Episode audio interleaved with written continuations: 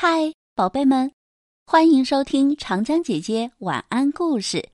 我是爱讲故事、更爱你们的长江姐姐。今天要给大家分享的故事叫做《黑点点幼儿园》，作者鱼鱼，选自《大灰狼画报》。准备好了吗？故事要开始喽！在森林幼儿园里。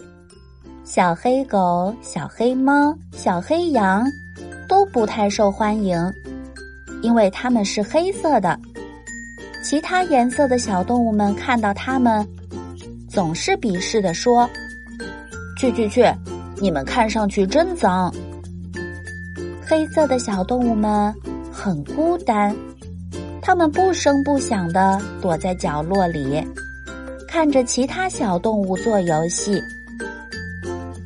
有一天，森林里开了一家黑点点学校。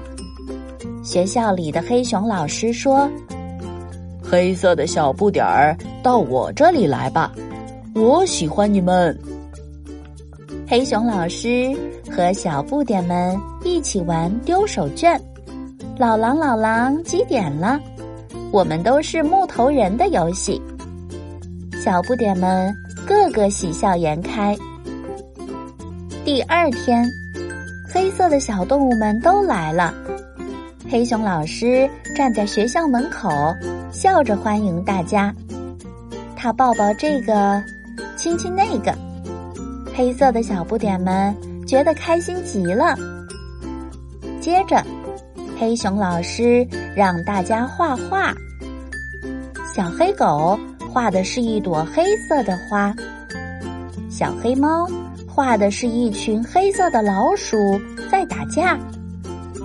小黑羊不会画画，他画了好多黑色的小圈圈。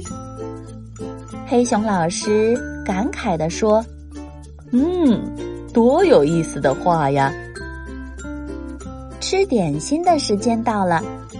黑熊老师给大家端来了黑乎乎的巧克力松饼，即使吃的满嘴黑乎乎的，也没关系。该洗澡了，黑熊老师把小不点们抱进浴缸里。一开始，他们都不想洗澡，因为以前别人一直叫他们小脏鬼，他们也觉得自己好脏。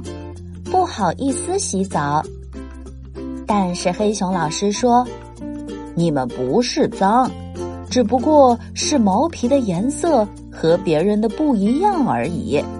洗了澡以后，你们会变得更可爱的。”小不点们乖乖的洗了澡，呵呵，他们变得香喷喷的，浑身乌黑油亮，漂亮极了。黑熊老师和小不点们在一起是这样快乐，黑色的小动物们从此爱上了黑点点学校。好啦，故事结束了，小朋友们，你们喜欢黑色的小动物吗？你都见过哪些黑色的小动物呢？今天的晚安故事就到这了，我是长江姐姐，拜拜。